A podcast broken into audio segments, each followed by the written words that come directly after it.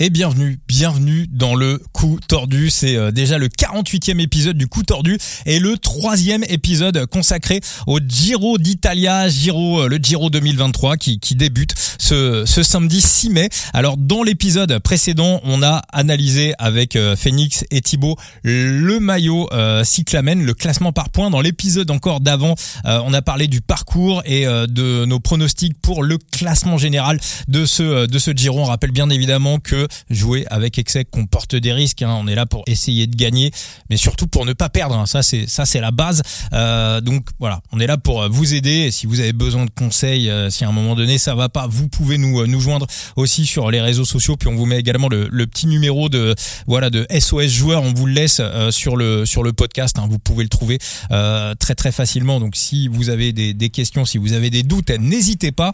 Et on va tout de suite donc passer à cet épisode 48, hein, le coup tordu, des interviews, des previews analysées pour mieux parier le Giro 2023 et donc après le maillot cyclamen et après le classement général, on va passer sur le classement du meilleur grimpeur et pour ça, monsieur Thibaut alias Latib. Bon Thibaut, depuis l'épisode précédent, tout va bien ah, Tout va bien, on est prêt, fin prêt à aller chercher ce maillot de meilleur grimpeur, euh, ce maillot le plus dur à aller chercher, que ce soit pour les coureurs que pour nous. Et Enzo, tout, tout va bien, j'ai envie de dire? Ouais écoute, euh, on, on, fait aller quoi, hein. toujours pas remis de, du non-départ de Chicone, mais la vie continue.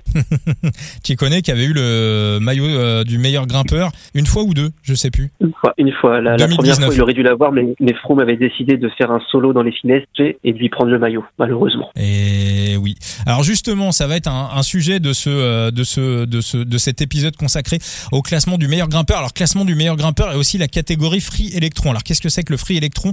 Pour ceux qui, pour ceux qui jouent en digital fantasy gaming sur euh, sur Side Limit, donc Side Limit qui est le sort rare du, euh, du vélo. Vous achetez des, cartes de coureurs et euh, derrière vous composez vos propres équipes et ça vous rapporte des, récompenses. Ça va un petit peu plus loin que le, le, simple fantasy parce que là vous possédez les cartes, vous possédez les cartes des, coureurs et puis ça vous ramène d'autres cartes, voire euh, du, cash dans certaines circonstances. Donc sur Side Limit, il y a la quatrième ligue, la ligue 4 qui est intégralement gratuite où là on peut aller utiliser bah, tous les coureurs de la start list. Donc si vous avez envie de vous essayer au jeu, moi c'est ce que je vous conseille. Et donc quand vous composez vos équipes, euh, vous devez aller chercher un électron libre, un free électron. Et le free électron, c'est euh, le mec qui va partir en échappée, très souvent l'échappée publicitaire. Et alors lui, il vous rapporte un maximum de points si vous réussissez à l'avoir. Et très souvent, c'est le type de coureurs qui sont vendus mais à rien du tout, genre à 50 centimes, et euh, qui vous rapportent, qui vous font grimper dans les classements et qui vous rapportent le maximum.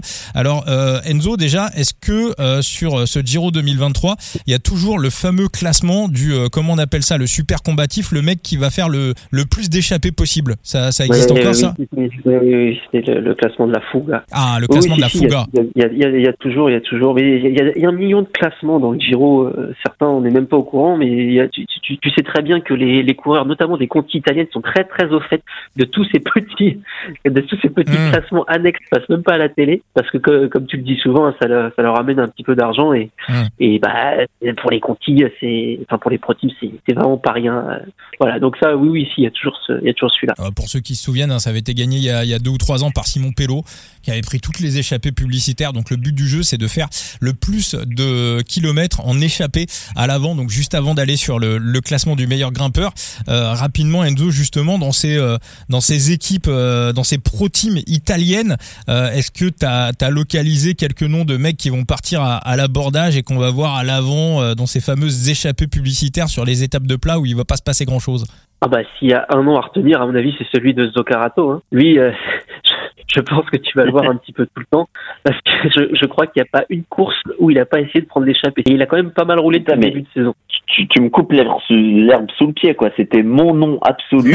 et tu, tu oses me faire ça sans, sans te concerter avec moi. Non, mais Zoccarato, si on va plus sérieusement, si on va sur euh, le site de l'équipe Bardiani qui met en avant euh, l'effectif et qui dit les objectifs de, de tout à chacun, Zoccarato est mis en avant euh, pour être euh, l'homme qui va aller vers les étapes bah, un peu échappé publicitaire, échappé un peu suicidaire. Donc Zoccarato, on risque de le voir à l'avant sur des étapes où, on, où toi, tu te dis mais qu'est-ce que je vais aller faire dans cette galère? Donc voilà, donc rotez bien, ami de, de Side Limit, le mec à mettre dans votre ligue 4 en free électron et qui va vous rapporter un max de points points, c'est Samuele Zuccarato. rapidement, ouais, sur les les, les pro teams italiennes donc qui sont qui sont invités, on en, on en a deux, hein, Enzo, c'est ça?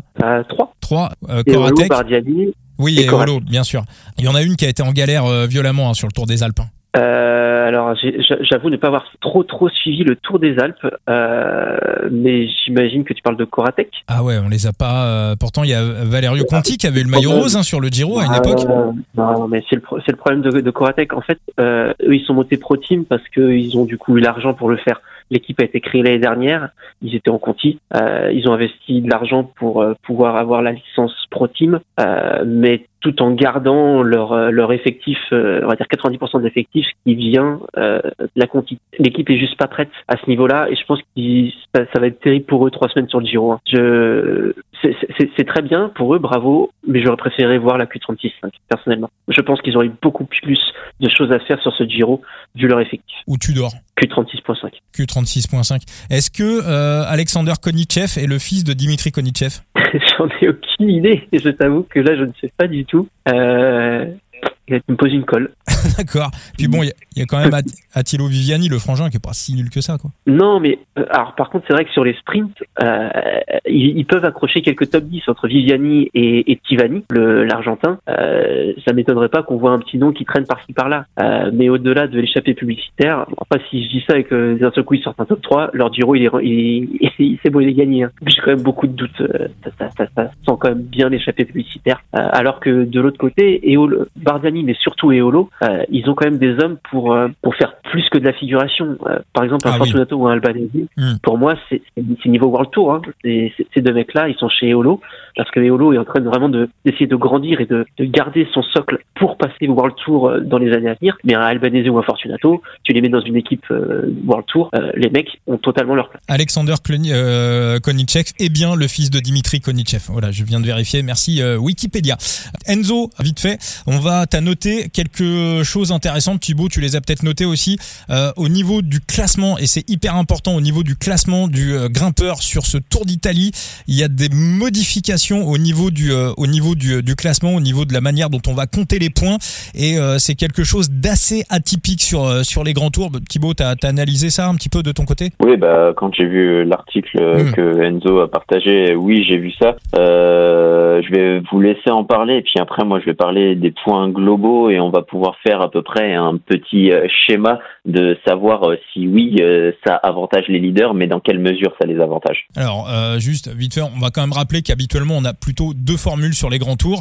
On va dire une formule où on, a, des points voilà, sur les sommets, les hors catégories, première catégorie, deuxième, troisième, quatrième catégorie, et à la fin, on fait les comptes. Et on a aussi parfois des formules où on vient doubler les points sur les, sur les sommets qui sont situés à l'arrivée des étapes. Donc très souvent, ça bouge. voilà, sur le Tour de France notamment où on a arrêté de doubler euh, euh, les, les, points aux arrivées parce que bah, forcément on se retrouvait euh, bah, avec Pogacar qui en plus du maillot jaune gagnait le, le, le, maillot du meilleur grimpeur. Donc pour redonner un petit peu la chance aux baroudeurs ça n'a pas empêché que Jonas Vingegaard a gagné le maillot du meilleur grimpeur sur le dernier Tour de France alors que les points n'étaient pas doublés au sommet. Mais là on arrive avec une formule totalement inédite. Enzo présente-nous cette formule.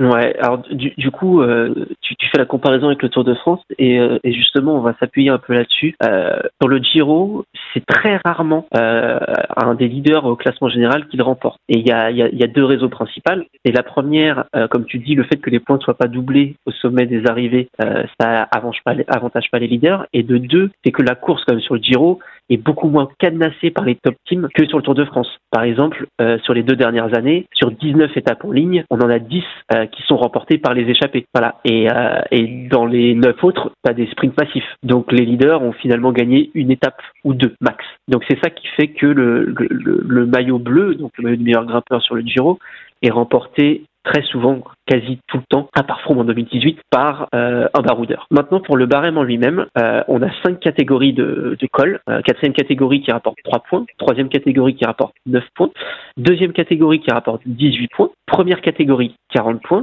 et la Cima Coppi qui est le, point le plus haut du Giro. Euh, cette année, c'est le col du Grand Saint-Bernard, étape 13, qui rapporte 50 points. On a une petite euh, nouveauté qui est inclue cette année euh, dans ce barème, justement pour essayer d'équilibrer la bagarre entre baroudeur et leader sur ce classement. C'est que les arrivées au sommet, donc les étapes 7, 13, 16, 18, 19 et 20, verront les points non pas doublés, mais on va dire un petit peu dopés aux stéroïdes. Ah. Voilà. Donc par exemple, euh, sur les arrivées euh, de deuxième catégorie, le vainqueur ne va pas empocher 18 points, mais 26 points. Première catégorie, ce ne sera pas 40, mais 50, par exemple. Et ça, ça va être, par contre, les points sont un peu augmentés pour les trois premiers, ok? D'accord. Donc la deuxième catégorie, les trois premiers vont toucher 26, 12 et 8 au lieu de 18, 6, 6, 18, 8, 6, pardon. Et au sommet des premières catégories arrivées d'étape, ce sera 50, 24 et 16 au lieu de 40, 18 et 12. Maintenant, euh, moi j'ai mon avis sur la question sur le fait de est-ce que ça euh, permet de balancer un petit peu le, le, le, rapport de force entre leader et, et baroudeur euh, échappé. Euh, pour moi, non, mais je vais laisser euh, Thibaut, je sais qu'il s'est préparé un, un, petit tableau de son côté sur la répartition des points, en, en, discuter un peu plus longuement. Allez, mon Thibaut. Eh ben, c'est simple, la première semaine, on a un total de points, que ce soit de points sur l'étape comme les points à l'arrivée, de 230 points. La deuxième semaine, c'est 337. Donc on clôture les deux premières semaines avec 567 points au maximum à prendre. Et euh, la quatrième semaine t'offre 478 euh, points. Donc euh, tu vois déjà que la bataille des points va se jouer très nettement sur cette troisième semaine ou sur cette troisième semaine. On a quand même, bah, si tu regardes la 16e étape qui t'offre 50 points à l'arrivée, la 19e étape qui t'offre 50 points à l'arrivée, la 20e étape, ce chrono qui t'offre 50 points à l'arrivée et cette 18e étape avec ses points au sommet. Bon, j'ai pas pris euh, le sommet en l'état. Euh, je pense que vu que les deux sommets sont très rapprochés, j'ai pris les deux, les deux, les deux. Mais même, on pourrait peut-être même inclure le troisième. Euh, ça fait 44 points, donc ça fait déjà beaucoup. Ça fait 194 points potentiellement. Imaginons pour les leaders sur sur cette troisième semaine. on le voit, c'est quand même encore un peu à l'avantage des échappés. Évidemment, il y aura jamais un mec qui va te prendre sur les deux premières semaines les 560 7 points, mais euh, mais tu, tu, tu remets quand même euh, avec cette troisième semaine les leaders un peu dans le jeu, mais peut-être un peu plus pour un podium sur ce maillot euh, que pour aller chercher le maillot en lui-même où ça reste quand même à l'avantage des échappés. Alors on peut dire que clairement les boucs qui nous finalement nous proposent Remco et Primoz en deuxième et troisième favoris à des cotes à 8, clairement ils ont surréagi. surréagi, oui, on peut dire après euh, c'est vrai que euh, sur ce Giro ou sur cette année 2023 où on voit très peu euh, d'échappés aller au bout, pour le moment on n'en a pas vu, on est en course World Tour. Heureusement, c'est un grand tour, c'est un tour d'une semaine, donc s'il n'y a pas d'échappé qui va au bout, je serai au-delà d'être fortement triste, terriblement en colère. Mais mais oui, il y a quand même une surréaction et les les échappés auront toujours un petit avantage, d'autant plus que la Chimacopi cette année est située euh, au départ d'une mmh. étape, donc euh, avec une, une échappée qui se bataillera, elle aura cette Chimacopi et même on peut avoir euh, des prétendants à ce maillot euh, Azura qui se batailleront avec des leaders et qui auront cherché des points en cas de GCD. Enzo, tu es sur la même analyse? Tout pareil. D'accord. Tout pareil. Pour toi, c'est voilà, c'est on, rajoute une croquette pour mettre un petit peu de suspense, mais en réalité, ça va continuer à jouer sur les. finalement, ça remonte les codes des baroudeurs. Bah, en fait, oui, mais, mais c'est vrai que par contre, ça remet dans le jeu les leaders. Euh, si, les points étaient doublés, euh, là, tu inverses complètement la tendance. Hein. Les leaders seraient archi favoris pour le maillot bleu. Là, je pense qu'on est quand même sur un, ajout de points. Alors, on va voir, ça se trouve, ça va être très bien calculé, et puis on va se retrouver avec euh, un baroudeur vainqueur, mais avec seulement 10-12 points d'avance sur le second qui serait un des leaders. Et du coup, ça veut dire que le, le choix aurait été payant parce qu'on aurait une bataille intéressante à tous les niveaux pour ce maillot. Mais je pense quand même dans la finalité que les baroudeurs et les échappés restent un peu majoritairement euh, favori pour ce maillot de la, montagne. Alors on a un homme clé pour ce maillot de la montagne on va parler un petit peu de lui. On aurait pu parler de lui dans le premier épisode consacré au classement général. On, va on va parler de lui dans le classement du, du, maillot du meilleur grimpeur. Il y a un débat, il y a un, débat qui, qui, qui, est né un petit peu dans les médias, sur les réseaux sociaux. Donc le favori de ce classement de la montagne, c'est Thibaut Pinot qui a une cote autour de, de 7. Alors Nicolas Fritsch a dit que Thibaut Pinot devrait laisser tomber le classement général et se consacrer uniquement sur les victoires d'étape et éventuellement un maillot du meilleur grimpeur. Cyril Guimard est exactement sur la même ligne que euh, Nicolas Fritsch. Euh, toi Thibaut, euh, ton avis sur Thibaut, est-ce que tu voilà, t'es es dans la team euh, Fritsch Guimard ou au contraire Thibaut Pinot l'a dit dès l'hiver, hein, il a dit qu'il venait sur ce Giro dans un premier temps pour tenter le classement général. Eh ben figure-toi que je suis sur la même ligne que pour l'envie, mais Thibaut Pinot n'est pas du tout de cet avis.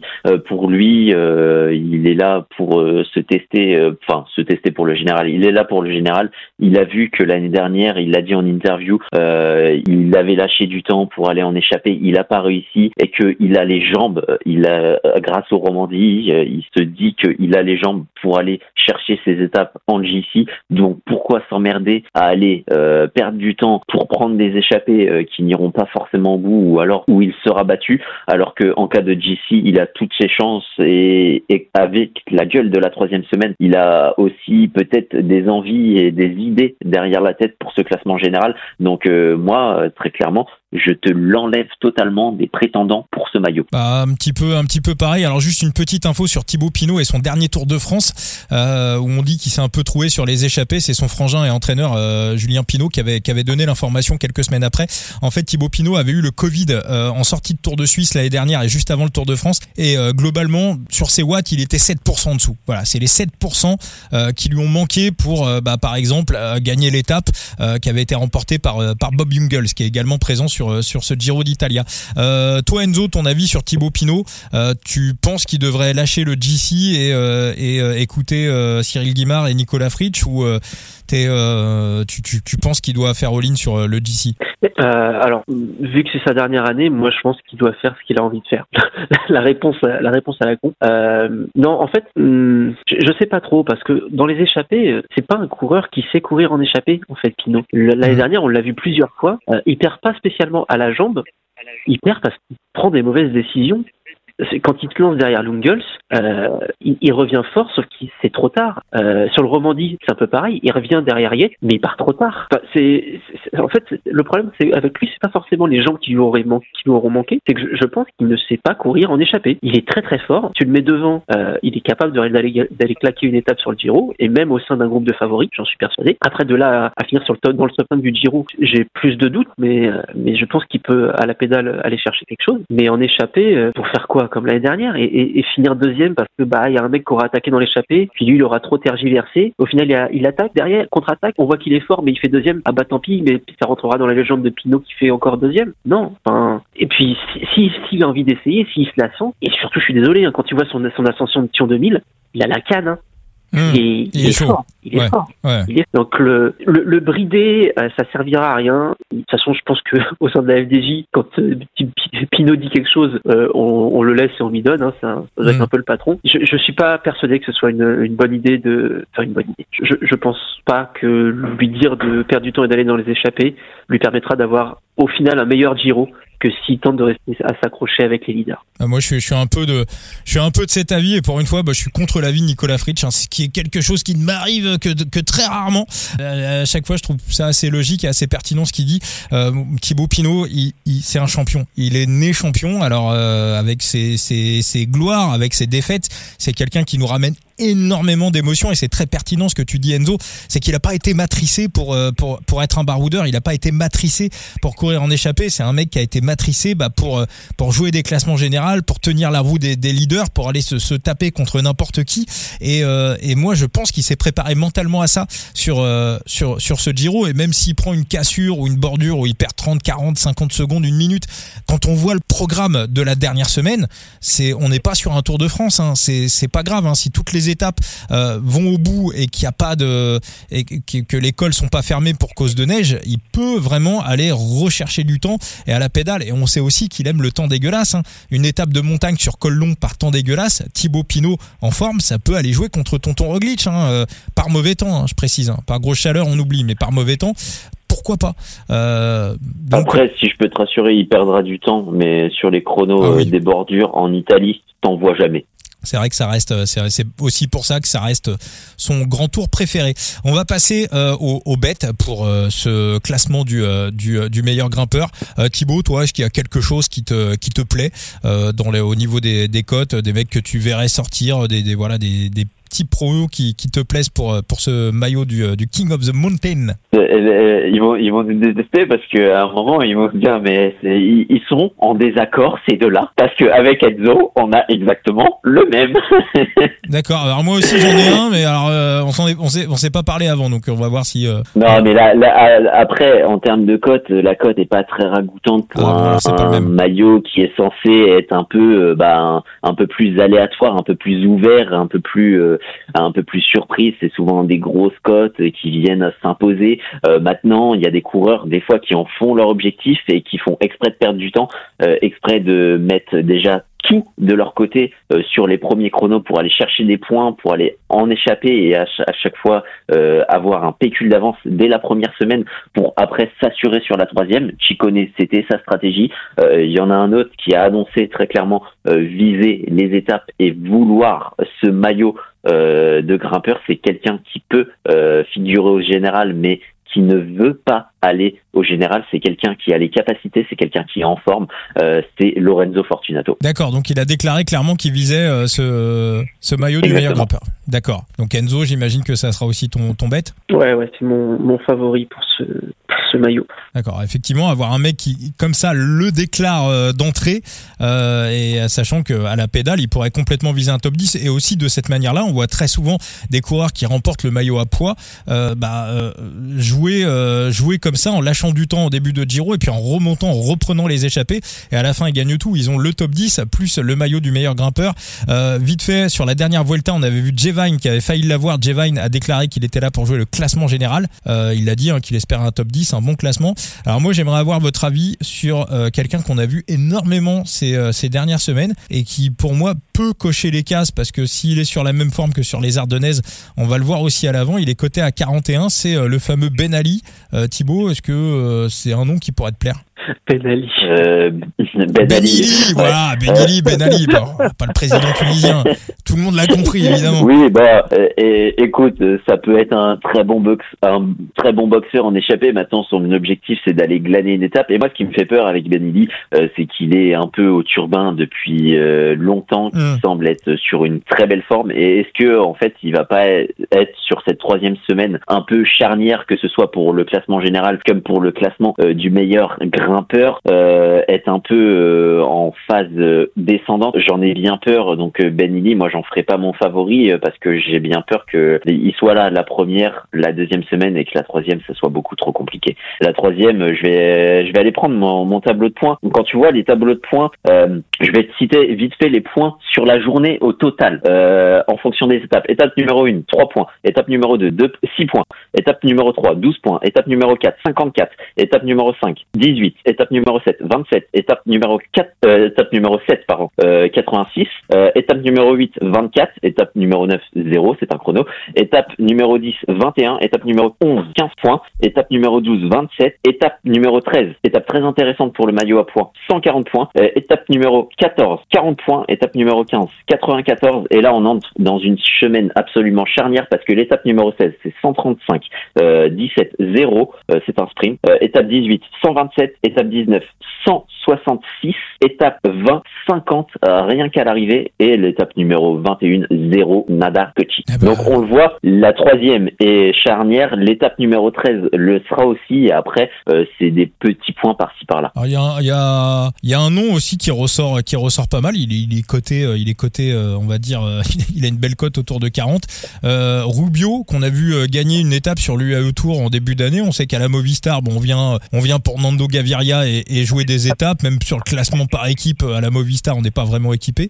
Euh, Rubio, euh, Enzo, c'est un nom qui te bof bah alors c'est marrant parce que du coup euh, j'ai j'ai fini mes, mon article sur les classements annexes euh, là en fin de en fin de journée et mon top 3 euh, pour ce classement du grimpeur c'est Fortunato, Rubio en 2 et Roglic en 3. D'accord. Donc euh, oui oui non Rubio pour moi c'est je, je, je crois pas qu'il ait annoncé clairement vouloir jouer le classement général même si ça m'étonnerait pas. Il essaie de rester assez Si, longtemps. euh, ils ont ils ont dit que Rubio était là pour le général. Ah d'accord, ok. Bah, si, Rubio est là pour le général, moi j'aurais plus ver- vu Verona euh, dans l'histoire, hein, mais bon, si c'est Rubio qui est là pour le général, alors. Enfin quoi Ouais, bah, c'est pas grave. Il prendra un tir et puis il se reconcentrera sur les étapes et il ira chercher un maillot pour pas que Movistar reparte bredouille. C'est c'est bien possible. hein, que... Non, non, moi, moi, en vrai, il y a un autre nom qui me plaît, c'est Andreas Leknesund. On Pas a- mal. c'est une équipe euh, qui est assez jeune, qui mise un peu sur ses deux gros sprinters, à savoir Mayhofer et euh, Alberto Dagnese, et euh, elle mise sur deux électrons libres en échappée, à savoir Arm Van Hoek. Arm Van Hoek, ça me paraît quand même assez compliqué euh, pour aller le chercher. Par contre, Andreas Leknesund euh, grimpe aussi euh, très bien, un très beau moteur sur trois semaines, donc ça peut être un bon nom justement s'il cherche à aller chercher des étapes, ça peut vite devenir aussi un, un accessite à aller chercher ce petit maillot. Donc pourquoi pas du côté de la DSM en faire un objectif avec un des deux gros. Et moi, ma préférence va à Alex de Sud. D'accord. Donc toi, Thibaut, tes, tes bêtes, ça sera Fortunato et Leknesund. Euh, mes bêtes, euh, ouais, ce sera Fortunato et Sud. Et pour toi, euh, Enzo? Non, Moi, mon, mon, mon favori, c'est Fortunato. Après, je, je, je sais pas au niveau de la cote, ce que, enfin, ce que ça vaut. hein, je m'en fous. Il est un à petit 13. peu. Ouais. Non, 15. Non, bah en fait, enfin, que les, si les gens veulent veulent mettre un, un euro dessus, faites-le. Moi, je le fais pas. Je m'en je m'en fous un peu de l'argent. C'est juste, euh, voilà, mon favori, c'est. D'accord, ok, bon oui, on peut, on peut aussi l'utiliser. Il y a aussi une catégorie grimpeur euh, sur euh, sur Side Limit, euh, on peut aussi l'utiliser. Alors moi, il y a, un heads qui me plaît beaucoup sur tout ce que vous avez dit. Hein. Fortunato contre Buitrago, Fortunato à 2,25. Thibaut, c'est tout bon ça. Ouais, ouais, ouais, j'aime particulièrement.